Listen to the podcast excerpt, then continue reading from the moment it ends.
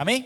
Hoje é a último, última palavra dessa série de mensagens que a gente está ministrando sobre pescadores de homens. E eu queria encerrar o culto né, depois compartilhando a ceia. Eu creio que Deus tem ministrado muito ao nosso coração da importância de nós irmos, amém? De nós irmos, da importância de gente fazer a diferença e ser canal de diferença na vida de muitas pessoas. Pode deixar aceso aí no fundo isso, fica muito escuro. E eu creio assim que, que Deus tem, tem nos levado a sonhar com muita salvação, né? com, muita, com muitas pessoas serem alcançadas através da pregação do Evangelho. Né? Como o pastor Diego falou, né? ouvi uma mensagem direta para Pedro falando: Pedro, vou fazer de você um pescador de homens. Mas isso se estendeu para nós, a igreja, a eclésia. Nós somos a eclésia de Deus, amém? Quantos já ouviram falar de eclésia? Quantos já ouviram falar? Eclésia. É sobre isso que eu quero falar hoje, sobre a eclésia, muito conhecida como igreja. Igreja. Projeta para mim Mateus capítulo 16, versículo 13. Irmãos, me sinto em família aqui. Você se sente família? Eu me sinto numa cela um pouco maior aqui, amém? Glória a Deus. Você sente, Gil? Me sinto assim em família, melhor, né? Glória a Deus. Vamos lá? A palavra de Deus diz assim: Indo Jesus para os lados de Cesareia de Filipe, perguntou a seus discípulos: Quem diz o povo ser o filho do homem? E eles responderam: Uns dizem João Batista, outros Elias, e outros Jeremias ou algum dos profetas. Mas vós, continuou ele, quem dizeis que eu sou? Respondendo Simão Pedro, Simão sempre se adiantando, né, sempre sendo ousado no, naquilo que ele tinha convicção. Pedro sempre, né, não, é para andar sobre as águas, eu vou, eu quero. Né? É para ser crucificado? Não, de ponta cabeça. Como Jesus eu não quero. E ele diz: Tu és o Cristo, o Filho do Deus vivo. Isso aqui não foi uma simples resposta. Tu és o Cristo, o Filho de Deus vivo, não foi uma simples resposta. Na verdade, foi um presente que Pedro recebeu. E aí no versículo 17, Jesus fala assim: Bem-aventurado é você, Simão Barjonas, porque, deixa eu te dizer algo, não foi carne e nem sangue que revelaram para você, mas você recebeu isso direto do Pai que está no céu. Imagina você receber algo direto de Deus, irmãos. Foi isso que aconteceu com Pedro. Na verdade, Pedro teve a revelação de quem é Jesus. E é isso que nós precisamos, como falei no primeiro culto. Nós precisamos ter a revelação de quem é Jesus. Uma vez que nós temos a revelação de quem é Jesus, nós temos a, com, com isso, né? Nós temos a revelação de quem ele foi, de quem ele é e quem ele continuará sendo, do que ele fez, o que ele continua fazendo e o que ele vai fazer. Com isso, a gente não tem revelação somente de Jesus, mas a gente passa a ter revelação da nossa identidade, quem eu sou em Deus. Quem realmente eu sou? Agora eu sei quem é Jesus e quem eu sou.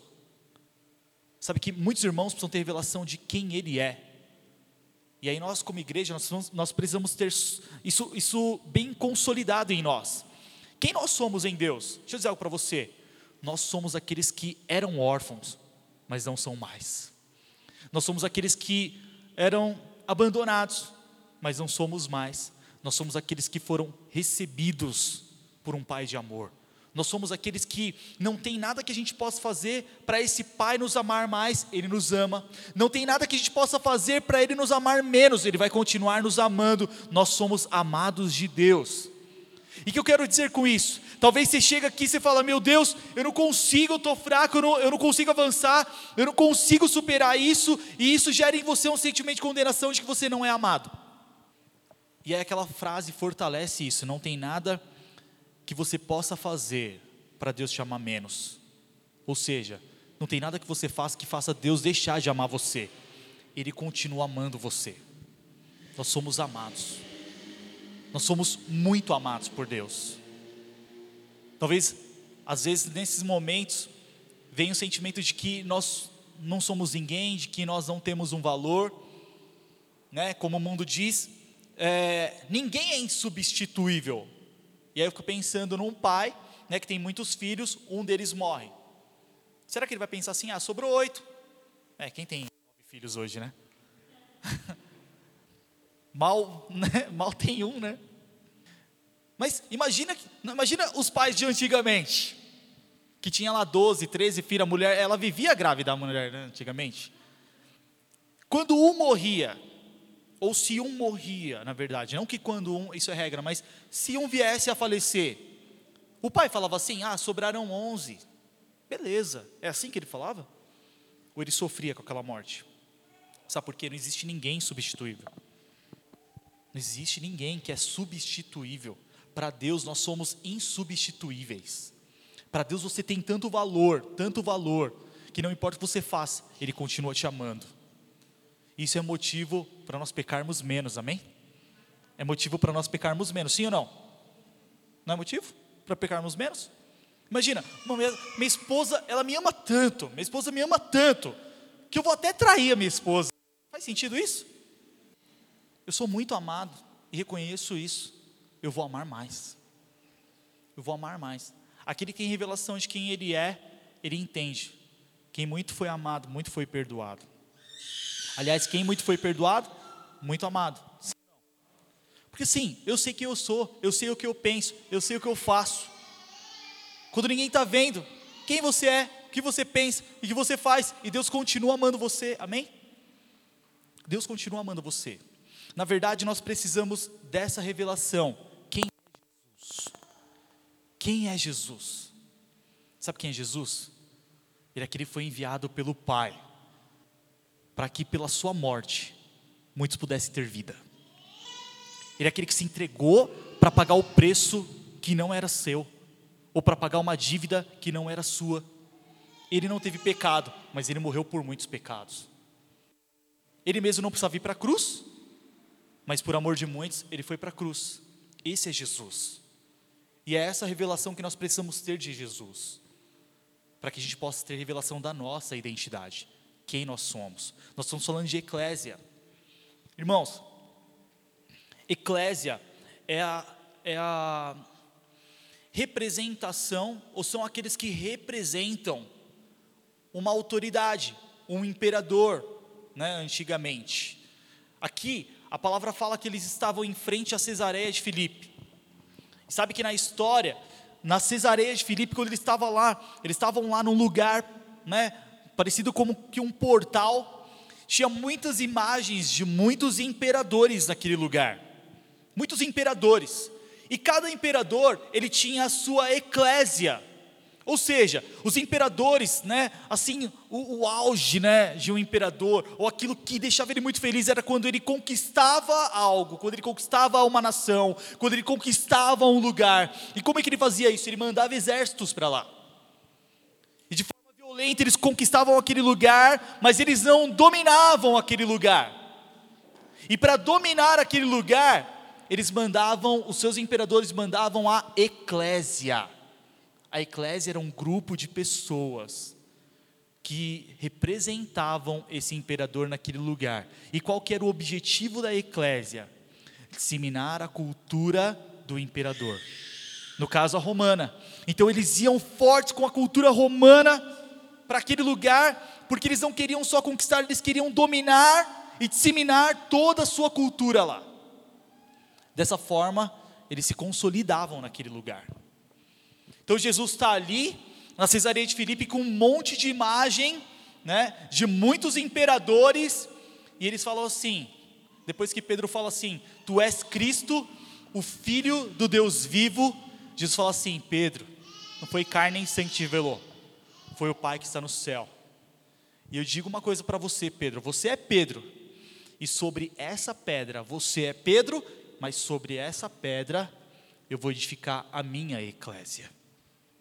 Sabe o que está querendo dizer? Não importam quantos imperadores, não importa quantos imperadores tenham aqui, a minha eclésia, com a cultura do céu sobre a terra, vai ser muito maior do que todos eles. Sabe quem é essa eclésia? Nós somos essa eclésia. Nós temos essa cultura do reino dentro de nós. Nós temos a cultura do céu dentro de nós.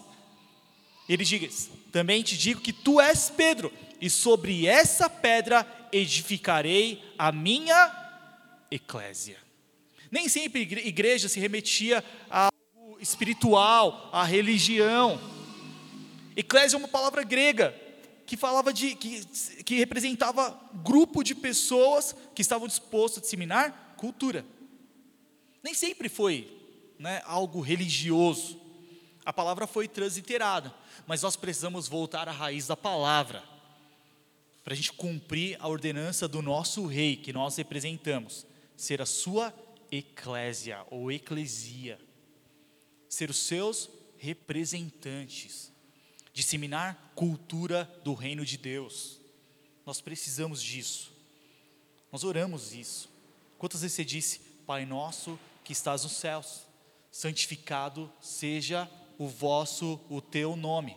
Venha a nós o teu reino.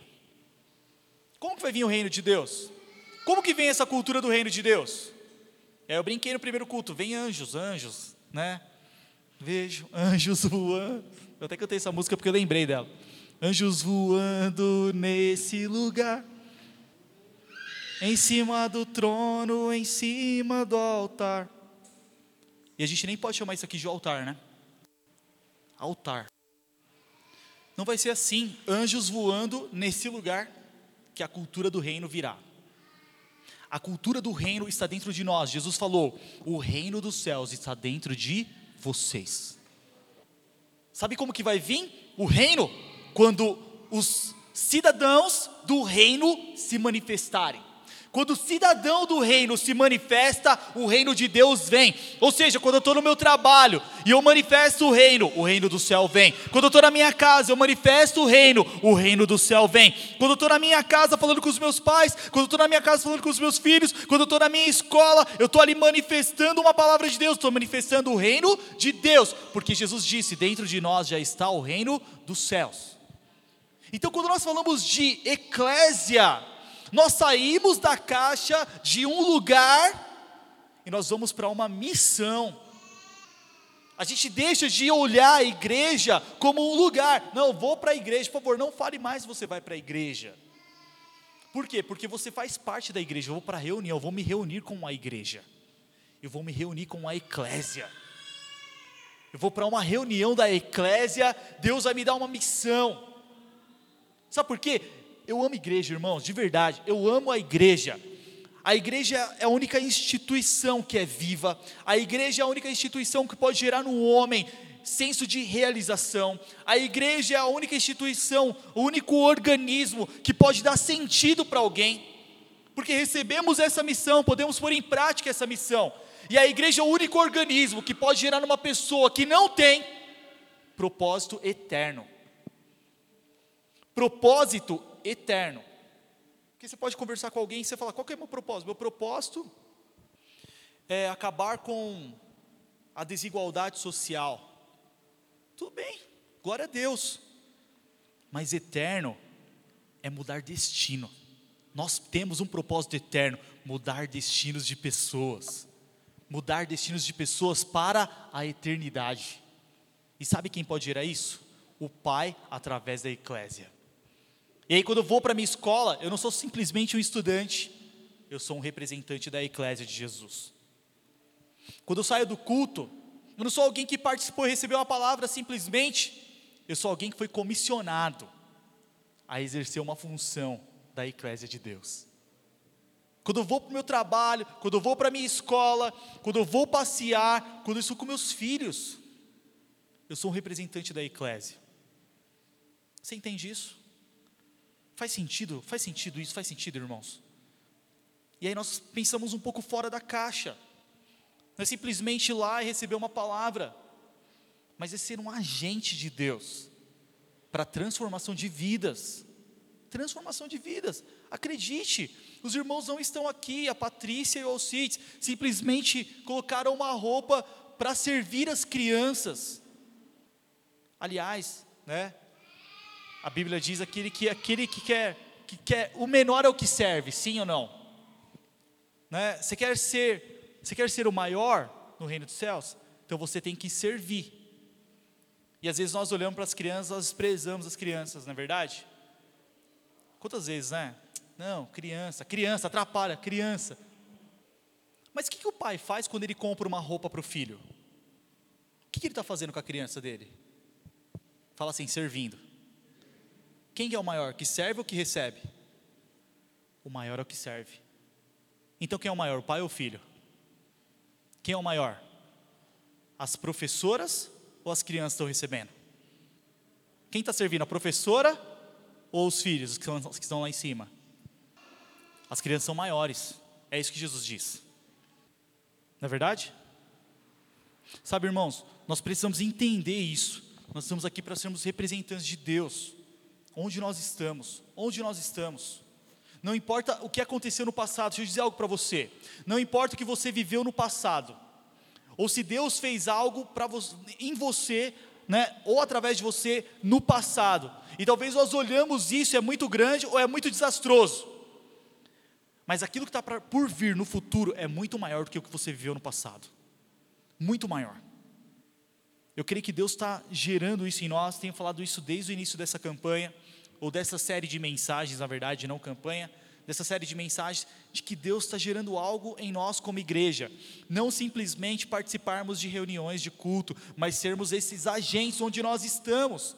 Não simplesmente convidarmos pessoas, mas sermos pregadores do Evangelho. Não simplesmente sermos bitolados, mas levarmos uma mensagem que vai transformar vidas, amém? Não importa onde eu moro, não importa o que eu faço, não importa como eu sei falar, ou se eu sei, ou se eu não sei, ou quanto eu estudei ou deixei de estudar. O que importa é que eu tenho tudo o que, o que eu preciso para fazer toda a diferença. A Bíblia diz que o Espírito de Deus nos ensinaria todas as coisas. Eu não sei como ensinar meu filho, mas o Espírito de Deus sabe. Eu não sei como pregar, mas o Espírito de Deus sabe me ensinar. Eu não sei como falar, mas o Espírito de Deus criou todas as línguas. Entende? Essa é a eclésia, essa é a eclesia de Deus. Nós precisamos ser, é, ter essa visão. Quando Jesus falou, isso aqui é o início do comissionamento. Quando Jesus falou sobre essa pedra edificaria minha igreja, em outras palavras, ele está falando assim: virão um monte de pessoas virão uma quantidade enorme de pessoas que serão meus representantes, e onde eles estiverem, eles vão disseminar a cultura do reino dos céus, seja nas suas escolas, sejam dentro das suas casas, sejam conversando com os seus pais ou com os seus filhos. Eles terão dentro dele o reino, a cultura do reino, e estarão aptos para disseminar toda essa cultura. Não simplesmente participando de uma reunião, mas o mais importante é depois da reunião, amém, irmãos? É como se hoje nós estivéssemos aqui num jogo de futebol, certo? Mas nós não estamos aqui no jogo efetivamente, a gente está no intervalo do jogo. O jogo é quando isso aqui acaba. E aí, quando a reunião acaba, é que a gente vai para o jogo, amém? Nós estamos aqui no intervalo do jogo, literalmente. Por quê? Porque aqui você não está discutindo, aqui você não está enfrentando o problema. O problema continua lá fora. Os desafios continuam lá fora. As dificuldades continuam lá fora. Os problemas estão lá fora. Mas onde nós estamos sendo munidos de ferramentas para enfrentarmos tudo que está lá fora? Aqui, através do quê? Através da palavra de Deus. Amém? O Senhor está nos, nos equipando, literalmente, para nós enfrentarmos tudo que nós precisamos. Amém? E aí sim nós podemos falar que nós somos daqueles que avançam e não somos os que retrocedem. Nós somos daqueles que avançam. Deus está te preparando aqui hoje, meu irmão, para você enfrentar com muita força todos os desafios que esperam por você lá fora. E sobre todas essas coisas, já quero declarar sobre a sua vida: você é mais que vencedor. Mais que vencedor. Mais que vencedor. Não importa quão grande seja o desafio. Eu tenho certeza que através do Espírito de Deus, da palavra de Deus, nós vamos superar todos. Eu entendo dessa forma, eu creio nisso e eu tenho certeza que você vai experimentar isso. Tenho certeza. Irmãos, a igreja, ela tem algumas funções, eu imagino que somente através dela é que vai se cumprir, e uma delas é legislar, ou a eclésia tem essa função. A eclésia tem a função de ditar leis, amém? De ditar leis, leis que serão executadas, às vezes instantaneamente, às vezes depois, mas que nós temos esse poder.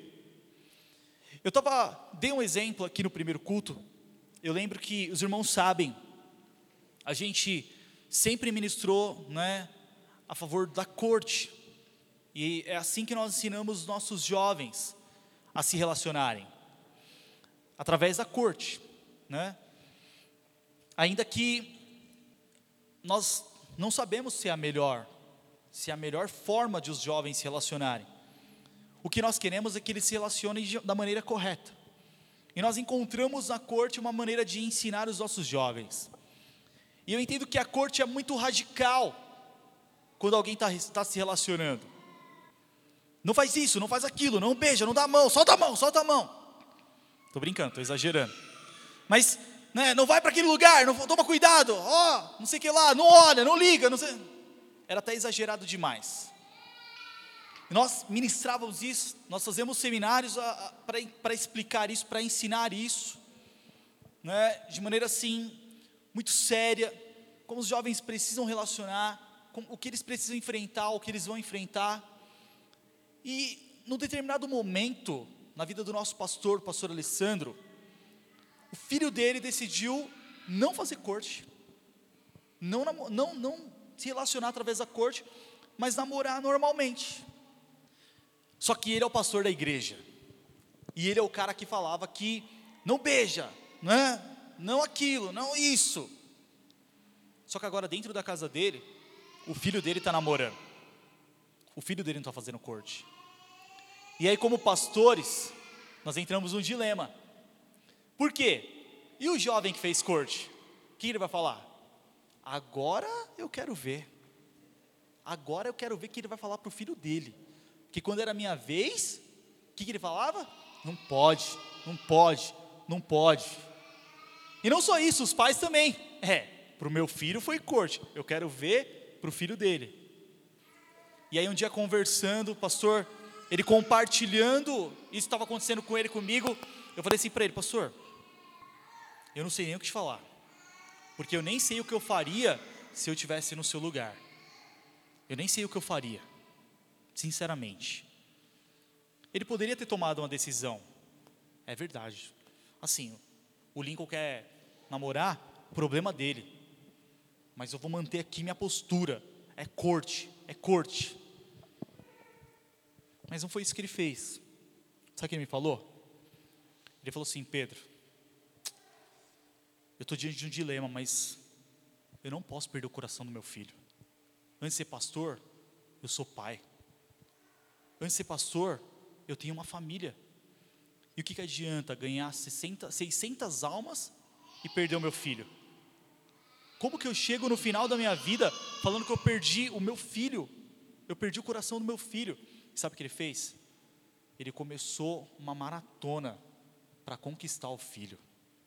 Não se importando com as pedradas, não se importando com tomatada, não se importando com nada. E aí, alguns anos depois, né, eu estava acompanhando tudo isso. Nós estávamos na, num, num retiro, no retiro desse ano, e aí o filho dele escreveu uma carta para o pai, para o pastor. Pai, eu queria te pedir perdão por todas as vezes que eu fiz o Senhor chorar, todas as vezes que eu decepcionei o Senhor, por todas as vezes que eu contrariei você.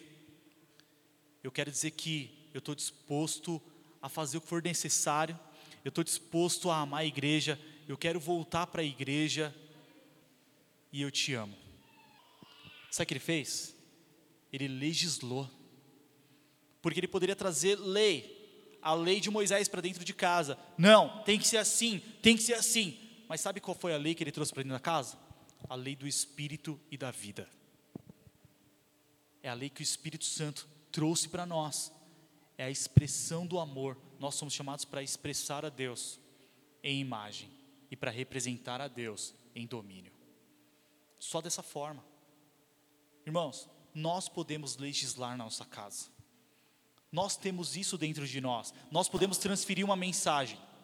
Nós podemos transmitir essa mensagem. Nós podemos ligar na terra. Volta um pouquinho. Aliás, 19, versículo 19. Olha só: Dar-te-ei as chaves do reino dos céus. O que ligares na terra terá sido ligado nos céus. O que nós ligarmos na terra será ligado no céu.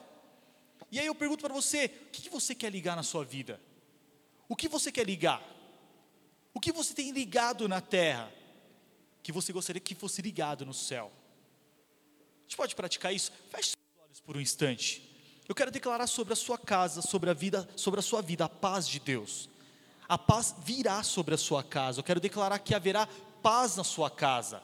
Em nome de Jesus, quero declarar paz sobre o seu lar. E eu ligo com você na terra, e está sendo ligado no céu, em nome de Jesus. Eu quero declarar sobre casamentos aqui, paz sobre casamentos. E eu declaro que está sendo ligado na terra e também no céu. Eu quero declarar sobre famílias, restauração aqui, em nome de Jesus. E nós ligamos, eu sei que você está ligando comigo, restauração da sua casa, da sua família, de pessoas que você conhece. Isso será ligado no céu. Eu quero declarar sobre pessoas tão angustiadas aqui aqui, a paz do Senhor sobre pessoas que talvez têm perdido a esperança, talvez, ou não têm visto sair de algumas coisas. Eu quero declarar: o Senhor é a resposta, e você terá, em nome de Jesus, toda a esperança e paz que você precisa, e isso está sendo ligado no céu, no nome de Jesus, em nome de Jesus. Sabe o que é isso, irmãos? Nós estamos fazendo aqui, e eu creio em nome de Jesus, aquilo que você pediu, aquilo que você ligou agora, vai acontecer, e nós teremos respostas e testemunhos disso. Nós estamos ligando, Adriano, ligando. Nós precisamos ligar. Nesse tempo de jejum, nessa campanha, nós vamos ligar o avanço da igreja. Nós avançaremos como igreja. Eu tenho dito que nós vamos avançar como nunca. Em meio à pandemia, em meio a um monte de coisa, nós vamos prosperar, nós vamos saquear o inferno como nunca, Luizão. Como nunca, irmãos. Sabe o que nós estamos fazendo? Nós estamos ligando mas existem coisas que nós precisamos desligar, sim ou não? A palavra de Deus fala que aquilo que desligarmos na terra será desligado no céu, em nome de Jesus, amém? Você crê nisso? Vamos fazer isso? Feche seus olhos. Deus, nós desligamos todo espírito de contenda que possa vir sobre as nossas casas. Nós desligamos, Senhor, todo espírito de enfermidade. Deus, nessa pandemia nós declaramos, ó Senhor, que ela será cessada em nome de Jesus. Nós desligamos todo espírito de enfermidade, nós declaramos, ó Pai, nós cremos na tua palavra, é nela que nós nos, nós nos firmamos que o Senhor levou sobre si todas as nossas enfermidades, e sobre as suas pisaduras nós somos sarados, nós desligamos isso, desligamos toda a enfermidade no nosso meio, nós estamos guardados pelo teu sangue, em nome de Jesus. Sabe o que é isso, irmão? Isso aqui é legislar. Isso aqui é exercer a autoridade que nós temos como igreja, de declarar a palavra. Eu sei que muitas vezes né, os pais antigos, eu não sei se por uma questão de ignorância, eles, eles liberavam algumas palavras sobre seus filhos, né? Miserável, né? Febre do rato, não é isso? Mufumbia, não sei nem o que é mufumbia, mas eu ouvi essa palavra. Febre do rato. Minha mãe falava assim: nunca fale essa palavra eu falo, mãe, o que é febre do rato? Menino, nunca diga essa palavra. Mãe, o pai do outro chamou ele de febre do rato. Cala a boca, moleque. Mas hoje nós somos da nova aliança. Não que eles não eram, já estavam, mas por uma questão de ignorância não sabiam. Nós somos aqueles que liberam palavras de bênção sobre os nossos filhos. Sabe o que nós ligamos? Você vai ser um grande homem para os nossos filhos. Você vai ser uma grande mulher feliz. Você vai ser um grande homem, você vai ser bem sucedido, você vai ser um homem de Deus, você será firmado na palavra. É essa palavra que nós liberamos na vida dos, na vida dos nossos filhos. E não só na vida dos nossos filhos, nas esposas também. Tem mulher que ela libera a palavra na vida do marido. Traste chegou, ao traste chegou. Desgraça chegou em casa, o traste chegou do trabalho. Irmãos, nós precisamos liberar palavras de bênção, palavras de fé, sim ou não? Já viu o casal que se trata assim? Já viu? Já viu? Quantos viram? Quantos já viram casais se tratando assim? Ninguém viu, só eu, bicho. Ó, o desgraçado chegou. Ó, o miserável chegou. Ó, o traste. Não é assim? Ó, como esse traste ronca. Ai, tomara que a minha esposa não fale isso de mim. Mas nós precisamos ligar na terra aquilo que nós queremos que seja ligado no céu. Amém, irmãos? Nós temos o poder de legislar. Legislar. É mais do que política. Irmãos, acredite, não é a terra que reina sobre os céus, mas é o mundo espiritual que reina sobre o mundo natural. Nós não estamos, nós, nós não estamos submissos ao mundo natural. nós somos espirituais, é o mundo espiritual que reina sobre o mundo natural. Por isso, quando nós começamos a orar por, por cura, pessoas são curadas. Por isso que nós, quando nós começamos a declarar, pessoas vão ouvir, elas começam a ouvir. Sabe por quê? Porque é o mundo espiritual que reina sobre o mundo natural. Nós não somos submissos ao mundo natural. Eu não falo que nós não precisamos honrar as nossas autoridades, mas nós podemos orar para Deus transformar as nossas autoridades, porque nós podemos legislar. Amém? Em Tiago, Tiago diz isso. Ore, ore pelas suas autoridades, para que Deus toque corações delas. Por quê? Porque nós podemos legislar. Isso é uma função da eclésia. Os imperadores mandavam a sua eclésia com essa missão de legislar. Outra coisa que a gente tem que fazer, influenciar. E a gente está vivendo no período onde nós podemos ser muito fácil influenciáveis. Mas onde nós, nós estamos, nós podemos influenciar. Onde nós andamos, nós podemos influenciar. E aí, parece que nós nomeamos pessoas que podem influenciar. Ou é um pastor que pode influenciar, ou é aquele que está com o microfone que pode influenciar, mas não é isso que a palavra de Deus fala. A palavra de Deus diz que a eclésia pode influenciar. Diz que como, como corpo nós podemos influenciar. A questão é, nós estamos influenciando onde nós estamos, ou nós estamos sendo influenciados? Será que nós estamos expondo as nossas verdades, aquilo que nós temos como verdade? Porque a palavra de Deus diz que Jesus ele é o caminho e a verdade e a vida. Será que nós estamos expondo a verdade? Será que nós estamos expondo Jesus ou nós estamos sendo influenciáveis? E aí nós olhamos alguém que tem uma boa oratória, uma boa dicção, a gente fala assim, mas eu nunca vou influenciar, não falo igual esse cara. Ou se não, outro que tem valores totalmente inversos ao nosso, porque tem uma, um bom embasamento, nós nos deixamos influenciar. Talvez com coisas totalmente contrárias ao nosso, ao nosso ponto de vista, ao nosso prisma, a verdade que nós temos. E aí nós começamos a aceitar pecado, porque nós nos deixamos ser influenciados ao invés de influenciarmos como eclésia. Não, mas não adianta, não adianta dar murro em ponta de faca, nós temos que aceitar. Eu tenho que aceitar isso, eu tenho que aceitar aquilo, eu tenho que aceitar. Sabia que está sendo muito mais comum do que a gente imagina poligamia? Sabe o que é poligamia? É um homem com várias mulheres. Você aceitaria isso? Mas se nós não, não influenciarmos, daqui a pouco a gente vai achar normal. A gente vai achar normal. Não, é assim mesmo, é o mundo, que adianta contemporâneo. Aí vem alguém que fala direito e fala assim: você, você é quadrado demais, cara. Olha como você pensa ainda. E aí a gente não passa a ser contemporâneo, a gente, passa a ser massa de manobra. E ao invés de nós influenciarmos com a cultura dos céus, nós passamos a ser influenciados. Eu estava assistindo uma, uma matéria, um, na verdade um documentário, e tinha um menino de dois anos de idade. Dois anos de idade. Ele queria brincar só com brinquedos de meninas. E com dois anos de idade, levou, ele levou, o pai levou né, o filho ao médico. E aí ele assinou um termo. Ele falou assim: ó, seu filho, na verdade, não é nem menino e nem menina. A gente vai descobrir isso aí lá na frente, quando ele tiver com 13 ou 14 anos de idade. E aí vem um médico, um embasamento científico, se é que tem, e consegue nos influenciar a gente aceitar uma coisa dessa. O meu filho não é menino e nem menina. Então eu vou assinar um termo que já aqui com dois anos de idade, ele falou que é menina, aos sete ele vai começar a tomar hormônio. E com sete anos o menino ia começar a tomar hormônio. Para virar uma menina.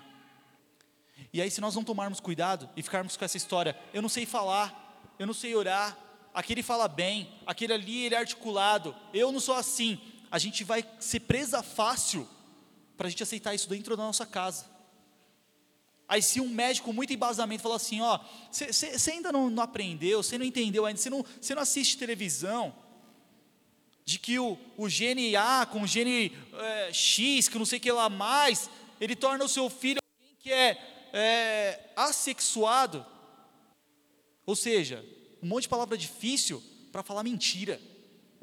E nós não podemos aceitar isso, porque nós somos chamados para influenciar. Onde nós estamos. Em, outra, em outras palavras, meu filho ele está com os dias contados. Ele vai ter o emocional dele lascado, porque ele vai sofrer retaliação, ele vai sofrer discriminação, porque eu aceitei ser influenciado. Que senão ia ser visto como o quadrado que não sabe das coisas. Mas toma cuidado, nós temos que influenciar com a cultura do reino. Não é deixando de amar, não é deixando de fazer, não. É continuar amando. Eu continuo amando, eu continuo amando e eu continuo influenciando.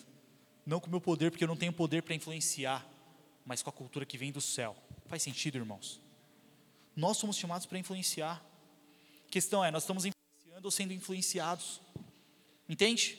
Nós precisamos de forma inteligente parar para saber até onde eu estou sendo influenciado sem saber, até onde eu estou admitindo uma verdade que eu nem parei para questionar, nem parei para questionar.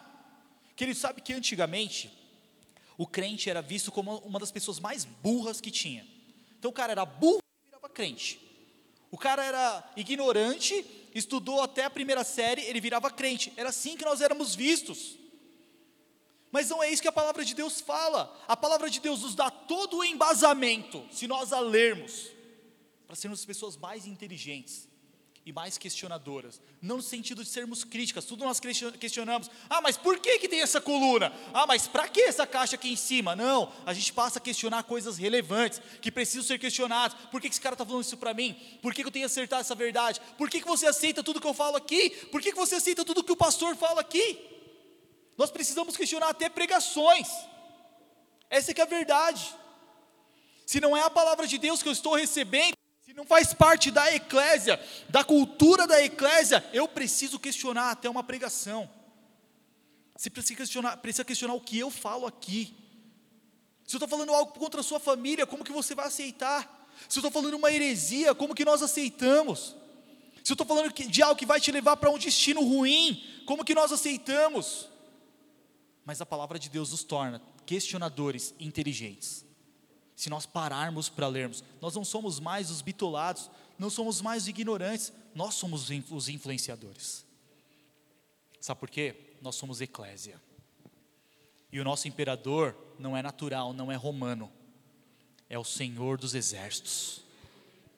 Foi Ele que nos designou, foi Ele que nos escolheu, foi Ele que chamou você, foi o próprio Senhor Jesus que te escolheu, Ele te chamou, Ele te encontrou, Ele te amou, Ele separou você e foi por você que Ele morreu.